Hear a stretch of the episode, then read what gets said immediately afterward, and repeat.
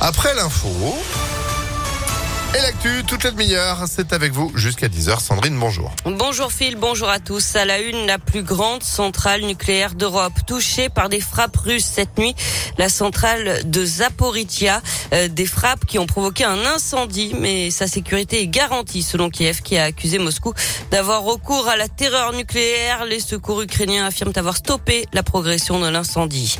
Eux sont désormais en sécurité. Une cinquantaine de réfugiés ukrainiens, pour la plupart des enfants, sont arrivés hier matin à 9h30 à Saint-Pierre-de-Chandieu, près de Lyon, après un périple de 2000 km. Euh, certains d'entre eux connaissent déjà la France. Ces danseurs de ballet de l'association Joyeux Petits Souliers d'Ukraine sont euh, habitués à venir en tournée. Cette fois, ils sont venus accompagnés de leurs frères et sœurs, mais pas de leurs parents restés en Ukraine. Ils seront hébergés par des familles de la commune et la mairie espère leur donner la vie la plus normale possible. Cécile Caretti est adjointe à la communication à la mairie de Saint-Pierre-de-Chandieu. Il y en a qui parlent le français, qui le comprennent. Et nous, notre volonté, c'est de, on on s'est déjà mis en lien avec euh, l'IEN pour les intégrer à l'école. Donc, ils pourront aller à la cantine le midi, euh, voir d'autres enfants qui restent pas seuls euh, dans leur coin à tourner en rond, et puis les faire participer à des, activités sportives, enfin les, les, les, les infrastructures qu'on a dans la commune. Le voyage a failli mal se terminer. Le car est tombé en panne à 80 km de l'arrivée en pleine nuit. La société Ford, appelée en urgence à 5 heures du matin, a prêté gratuitement un autre car. Et je rappelle que des collectes de denrées, de vêtements et de matériel sont organisées partout dans la région, notamment demain matin à Villeurbanne et tout le week-end à Villefranche. La fin d'un faux suspense. Emmanuel Macron est enfin officiellement candidat à sa réélection. Il l'annonce dans une lettre aux Français publiée ce matin dans la presse régionale. Il veut inventer une réponse française et européenne singulière pour faire face aux nouveaux défis. Il donne aussi quelques grands axes de sa campagne. Travailler plus et baisser les impôts.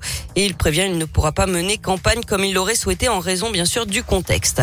Chez nous, plusieurs rames du tram T3 et du Rhône Express caillassé mercredi soir. Ça s'est passé un peu avant 22 heures au niveau de la rue Francisco Ferrer à Dessines. Selon le progrès, sept vitres ont été brisées. Il n'y a eu aucun blessé. Deux jeunes âgés de 16 et 19 ans ont été interpellés. D'autres suspects ont réussi à prendre la fuite. Ils avaient fait appel à un camion publicitaire pour annoncer la mise en ligne de leur nouveau clip de rap dans lequel ils réclament toujours la libération de leur leader. Mauvaise idée des Dalton. Les policiers l'ont intercepté hier matin. Son chauffeur a été interpellé. On passe au sport avec du tennis et l'aventure continue pour Caroline Garcia, la lyonnaise qualifiée pour les quarts de finale de l'Open 6e Sens Métropole de Lyon. Elle a battu hier l'Italienne Trevisan en 3-7 et retrouve aujourd'hui la Belge Van Huytvanck cet après-midi. On suivra aussi euh, l'Ukrainienne, l'Ukrainienne, pardon, euh, Yastremska, euh, qualifiée elle aussi après avoir fui le conflit et laissé sa famille en Ukraine. Et puis du foot, la 27e journée de Ligue 1. Lyon est à Lorient ce soir à 21h. Ce sera sans Léo Dubois ni Tanguy Ndombele, forfait pour blessure, mais avec le retour de l'attaquant Jeff Rennes Adélaïde après plusieurs mois d'absence en raison d'une grave blessure à un genou. Eh ben c'est noté. Merci beaucoup Sandrine pour l'actu à retrouver en replay sur notre application impactfm.fr également. Et puis vous êtes de retour à 7h. À tout à l'heure. 6h34. Météolion.net